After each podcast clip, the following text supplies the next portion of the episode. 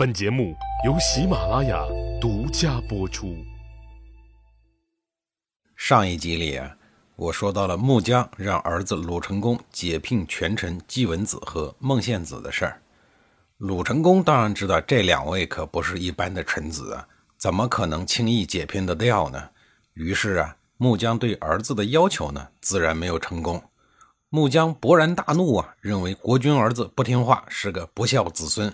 正巧鲁成公的叔弟公子燕经过，这个智商为冰点的女人指着公子燕说：“你不答应我呀，他也能成为国君。”这时候呀，鲁成公感觉到事态严重了，于是赶紧召集孟献子，并为他配备了大量的禁军，由他来负责宫廷的安全保卫工作。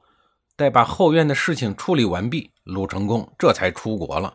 他要去处理更为紧急重要的事儿。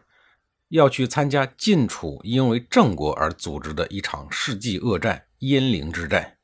晋国为了确保战斗的胜利啊，晋国的新国君晋厉公向各诸侯国派出了使者，请求助阵。说是请求啊，其实就是下命令。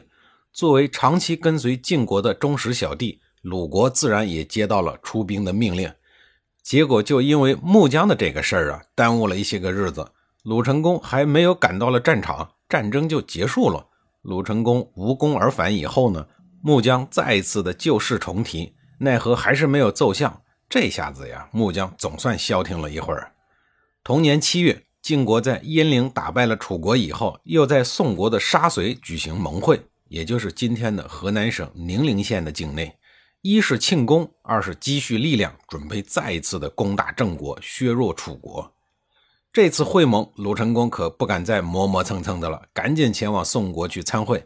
就在这时候，叔孙侨如重金贿赂了权倾晋国朝野的大夫西抽，向他诬告鲁成公说，鄢陵之战的时候，鲁国军队之所以迟迟的不出发，就是想看看谁能够最终取得胜利。晋厉公听了西抽转述的这番谗言以后啊，盟会时气得连鲁成公的面都没有见。在叔孙侨如的怂恿下，九月的条丘会盟上，晋国人一度扣押了鲁国的第一权臣季文子。一看季文子大臣被抓捕，鲁成公赶紧派申伯出使晋国，请求放人。身为申伯妹夫的西抽，在鲁国恩威并施的情况下，只好释放了季文子和孟献子。受到了这样的奇耻大辱，季孙氏和孟孙氏决定联手反击。回国以后呢，他们就以鲁成公的名义软禁了太后穆姜。这次事件的重要人物之一西抽啊，可以说是一个大奇葩。他作为身份显赫的贵族、外交大使，黄花大闺女还不是随便娶吗？结果呢，他非要娶一个有夫之妇，人为的将原本简单的家庭关系复杂化。结果呢，让自己的两个孩子也命丧黄河。早在五年前的公元前五八零年。晋国应鲁成公的邀请，派西抽到鲁国来商讨结盟的事儿，顺便呢帮西抽娶一个鲁国媳妇儿。而鲁国之所以无可奈何地邀请晋国的使者来本国商讨结盟的事儿，可不是发自鲁成公的内心。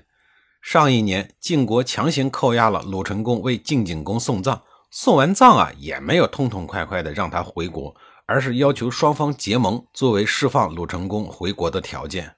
西抽在鲁国的期间，大夫申伯负责全程接待他。过程当中呢，西抽看上了申伯的妹妹，就打算娶她。可是申伯的妹妹早就嫁给了施孝叔为妻。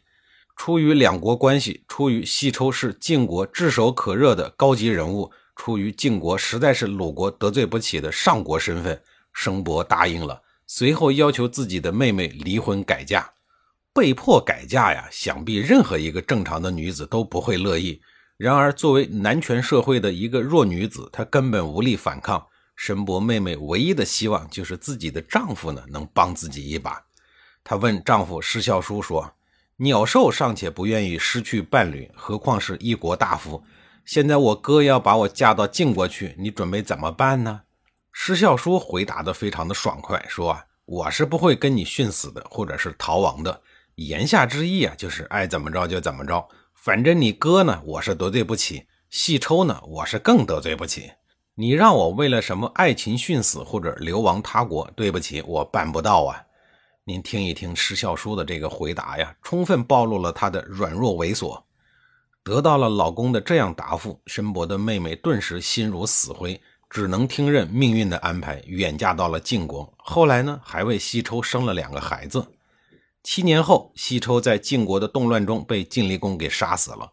西抽的族人觉得申伯的妹妹啊是无辜的，于是就想把她还给鲁国，还给施孝叔。施孝叔哪敢得罪晋国呀？于是同意了。他到晋国接前妻回来的路上，竟然把前妻带回的两个孩子都推到黄河里给淹死了。申伯妹妹愤怒而悲伤啊，说：“己不能避其抗力而亡之，又不能自人之孤而杀之，江河以终？”在这里呀，“自”是爱的意思。这话是说，你自己不能庇护相般配的妻子，又不能爱孤儿寡母，怎么能和你走到最终呢？于是他立下了誓言，与施孝叔决离，不再结为夫妇。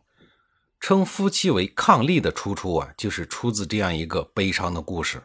说到这儿啊，不知道听众朋友们是否觉得申伯妹妹是一个值得尊敬的人？伉的本意是匹敌、相当的意思，而俪的本意呢是配偶，伉俪就是相匹敌的配偶。由此可知啊，事业上各自有成，生活情趣又相仿的夫妻。才能称之为伉俪。通过这个字面来解释看，软脚虾施效叔确实配不上申伯的妹妹。再说那个叔孙侨如啊，一看老太后穆姜这个后台倒了，就领着一家老小逃亡到齐国，顺便把女儿呢又嫁给了齐灵公。齐灵公为此给了他很高的政治待遇。但是不久之后啊，叔孙侨如又犯了老毛病，又与齐灵公的母亲申孟子私通。叔孙侨如害怕麒麟公问罪，就逃到了魏国去做官，一生至死啊也没有回到鲁国。而被叔孙侨如利用的穆姜，一直被软禁了十年，直到去世啊也没能走出后宫。齐国的公主大都的作风开放，但是鲁国国君呢，还是一个接一个的跳进火坑。究其根本原因啊，还是因为齐国的军事力量比较强大，两个国家的地理位置呢又十分的紧密。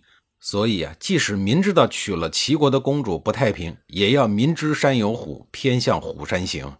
不光是鲁国，每一个娶了齐国公主的小国，下场都不怎么样。不仅让人怀疑这些公主啊是不是奸细。穆姜与荣登《烈女传》的女儿薄姬一样，原本也想做一个贤德的妇人，但是在爱情和恪守礼制方面呀，最终走向了和初心完全不同的人生。那薄姬在恪守礼仪方面坚持到了什么程度呢？下一集里啊，我再给您讲述。